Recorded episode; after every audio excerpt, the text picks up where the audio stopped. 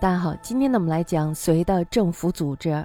隋呢虽然继承了北周的政权，但是呢在文物制度方面却主要承袭了北齐还有梁陈，仅有一小部分呢是采自北周。南朝的文物呢是中国文化的正统，北齐的文物呢则是北魏文物一脉相传。隋文帝继位之后，最初呢采取了北齐的制度，但是呢后来因为觉得好像有点不够用，于是他又融合了一些后期南朝、梁朝的文物。比如说像隋的礼仪、官制、刑律，还有财政的各项制度，这些呢大体都是源自于此。只有兵制是大体承袭了北周的。中央官制呢，隋是承袭了北齐的三省制。三省呢，大家知道指的是尚书、中书、门下三省，同为国家的最高行政机关。这种制度呢，从秦汉到魏晋，经历了长期的演变而形成的。南朝呢是直接的承袭者。北朝呢，则是从魏孝文汉化以后才开始采用的，然后呢，就直接传给了北齐。隋代周以后呢，随便直接采取了北齐的这种制度。三省的首长呢，均为宰相之职。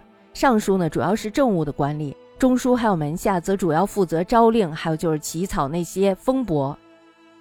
那么，什么是封驳呢？比如说大臣上书来了，这时候呢，他就要看一看，看看里头有什么言辞不对。然后呢，再给他批驳回去。如果皇帝要是写了什么的话，这时候他也要看一看。那么他要看一看皇帝有什么言论，皇帝说了一些什么不对的地方，然后这时候他也要反馈给这个皇帝。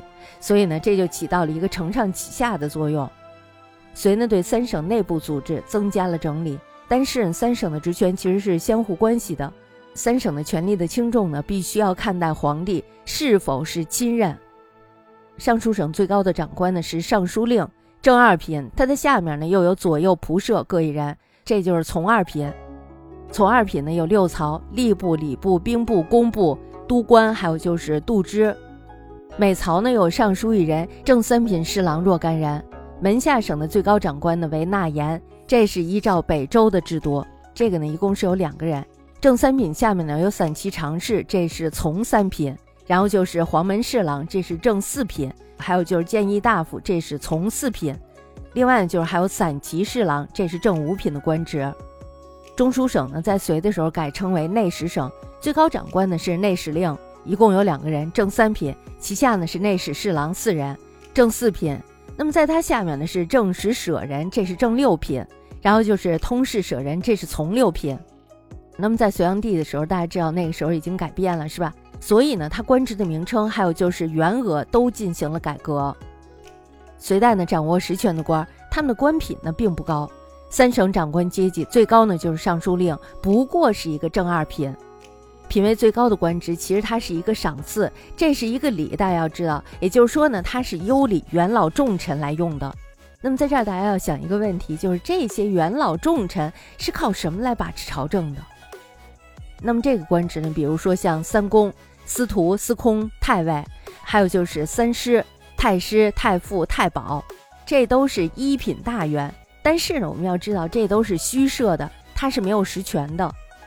我们大家都知道，这是承袭了汉制。三省以外重要的机关呢，又有九寺、诸监以及御史台等等。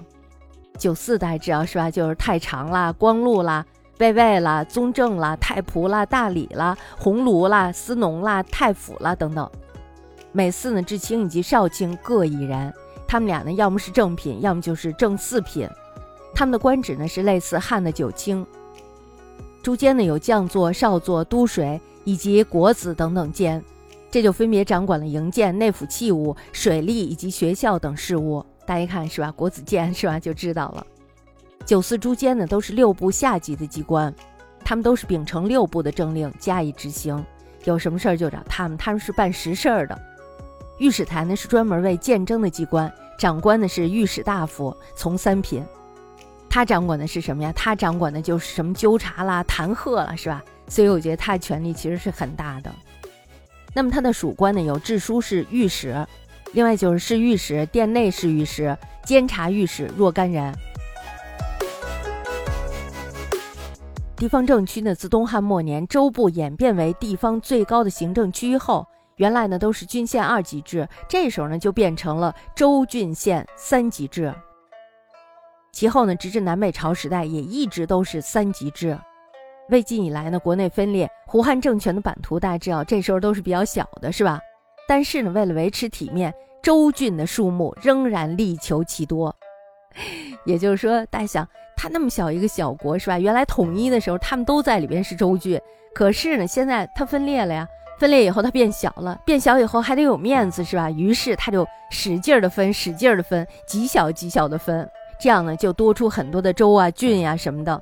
那么这样他就非常的有面子，因此呢，州郡的范围是越分越小，增设州郡的结果，大家知道南朝末的州，其范围呢还不及汉代的郡，大家知道这时候它就像一个小村儿一样，是吧？北朝州郡的数目呢也算是越来越多，但是呢并不像南朝那样错综复杂。隋文帝代周以后呢，鉴于州郡的数目过多，于是呢在开皇三年，也就公元五百八十三年的时候，罢全国诸郡。于开皇三年，也就公元五百八十三年，罢全国诸郡，以州统县，成为州郡二县制。平陈后呢，又罢南方的诸郡，南北呢这时候就被统一了。文帝呢又采取了北周的制度，于重要的州设了总管府，以刺史兼总管统督临近的数州。所以呢，实际上仍然是三级制，就是在主要的位置呢又加了一些。文帝时候呢，前后置总管府一共有五十二个。平陈之后呢，南方还剩下三十多个。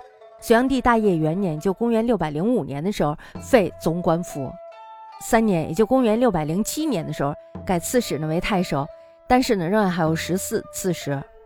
他们是干什么的呀？他们管专门巡查各地的吏治，不理民事。